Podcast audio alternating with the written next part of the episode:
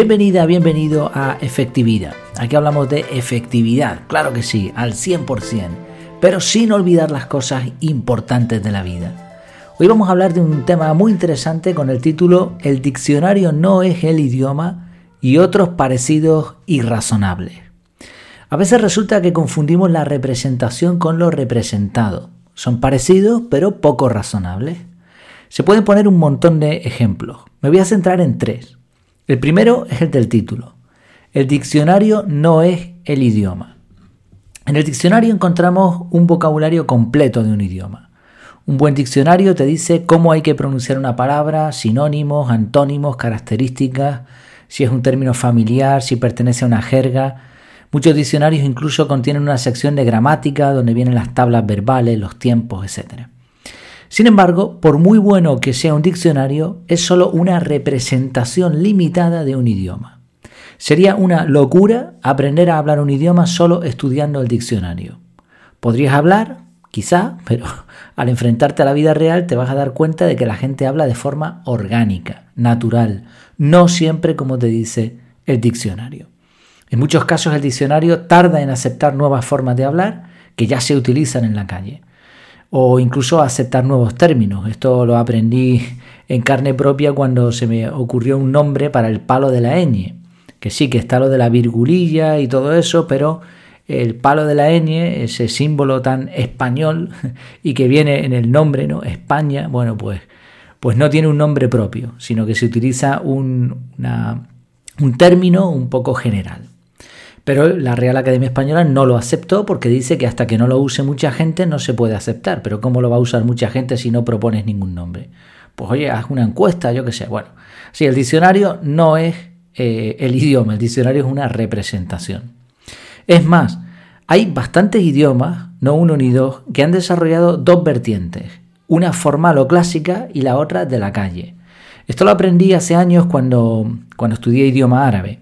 Eh, a mí me gusta estudiar, digamos, tener un poco el concepto general, el esquema y después empezar a practicar. Y así fue como lo aprendí. Estudié los libros de gramática, hice algún curso, aprendí a leer, a escribir y conseguí un nivel aceptable del idioma. El problema es que cuando practicaba con gente árabe, ellos me entendían a mí perfectamente, pero a continuación hablaban entre ellos un idioma que a mí me costaba comprender. Resultó que en ciertos sectores como la política, los telediarios, la educación formal, universitaria y sobre todo en el ámbito religioso se usa un idioma estándar, un idioma clásico, que en árabe se dice fusha. Es un árabe que lleva prácticamente intacto desde que se escribió el Corán y que en sentido religioso se considera sagrado. Sin embargo, en la calle se habla darilla, que quiere decir eso, el idioma de la calle. Ha ido desarrollándose durante siglos y transformándose en múltiples dialectos.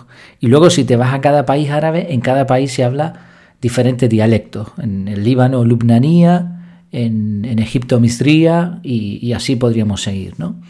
Entonces, claro, ¿qué pasa? Que lo que viene en el libro, lo que viene en el diccionario, no es el idioma. Para hablar el idioma tienes que salir a la calle y mezclarte con la gente que habla ese idioma. Todo, todo lo que sean diccionario, libros de gramática son una representación correcta pero muy limitada. Segundo ejemplo, el mapa no es el territorio, y esto seguro que lo vas a entender muy bien y sobre todo si conduces. Por muy preciso que sea un mapa, es solo una representación de la realidad.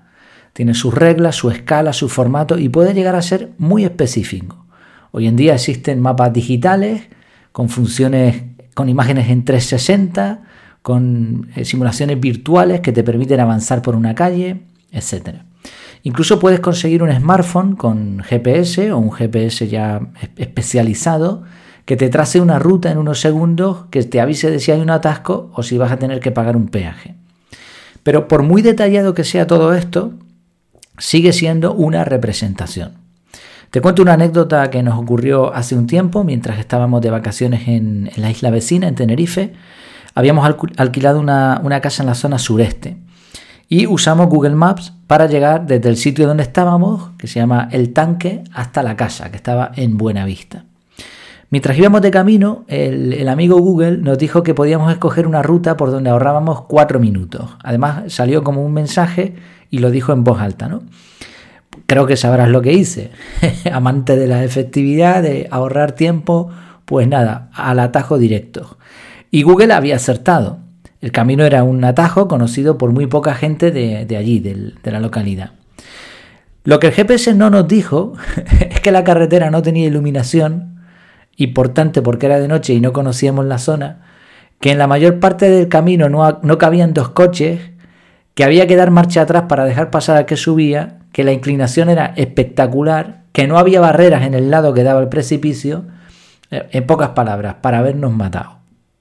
Y, esto igual te ha pasado a ti también, ¿no? En definitiva, cualquier persona que haya explorado rutas desconocidas sabe por experiencia que un mapa ayuda, pero hasta que tú no estás en el sitio no sabes realmente a lo que te vas a enfrentar. Tercer ejemplo, el método no es la efectividad.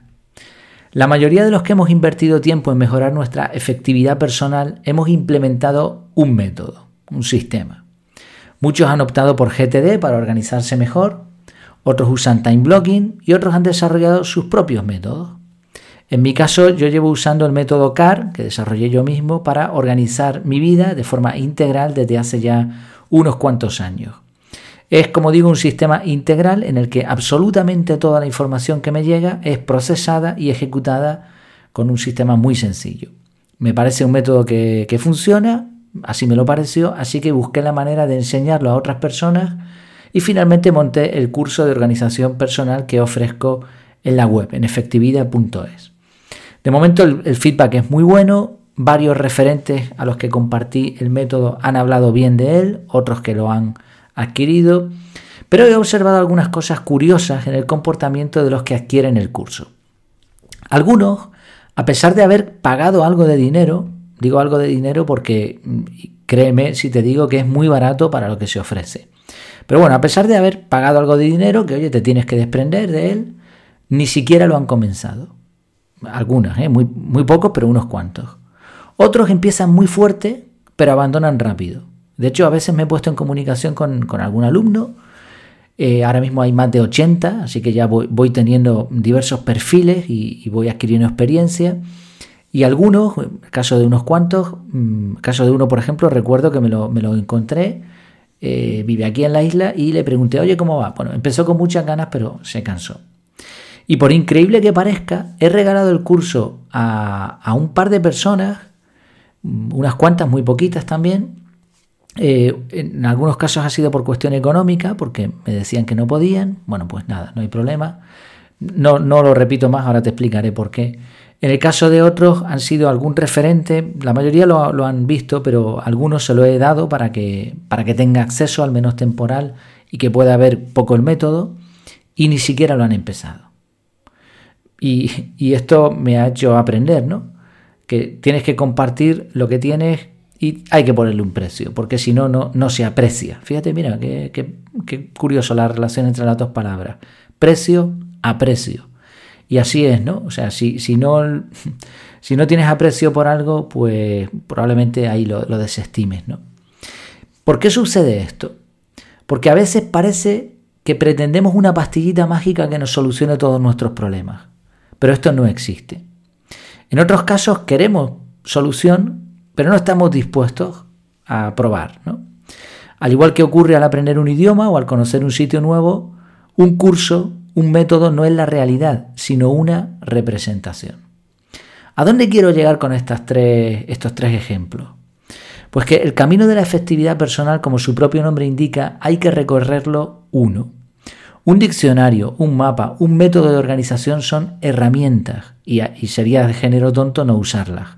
Pero después hay que mojarse. Si tú estás escuchando esto es porque te interesa mejorar tu vida y, y de eso va efectividad. Por eso tengo un par de preguntas para ti. ¿A qué esperas? ¿Hay algo que te esté frenando para avanzar? ¿De verdad estás dispuesto a quedarte en la teoría? ¿En la representación? Es posible que ya sepas qué hacer para mejorar tu vida, pero que te dé miedo salir de tu zona de confort. Y aquí va la, conclusión. Créeme, merece la pena. En mi caso yo llevo años formándome desde pequeño, siempre me ha gustado la organización.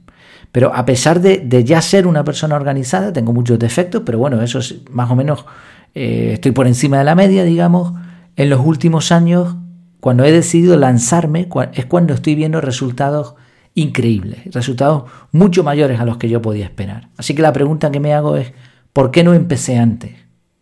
Por eso, déjame hacerte otra pregunta más. ¿Te puedo ayudar? ¿Te puedo ayudar en algo? Mira, te doy dos formas para contactar conmigo. La primera, el formulario de contacto en la página web efectividad.es barra contactar.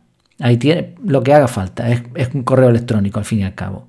La segunda, en el, en el, canal de Telegram, si te suscribes al canal de Telegram, buscas efectividad o en la página web al final del todo, abajo del todo, vas a tener el botón para suscribirte. Una vez lo hagas, yo te voy a mandar un mensaje de bienvenida. Y a partir de ahí podemos hablar directamente con ese método, con Telegram, con el chat de Telegram, que es bastante sencillo y lo tienes en tu móvil. Sea una forma, sea otra, aquí me tienes para ayudarte. ¿Por qué? Porque como hemos visto, todas esas cosas, un mapa, eh, un diccionario o un método, son representaciones. Hay que mojarse, hay que recorrer el camino. Olvídate de los parecidos irrazonables y vive tus decisiones. Pues espero que este contenido te haya sido útil. Hasta la próxima. Un saludito.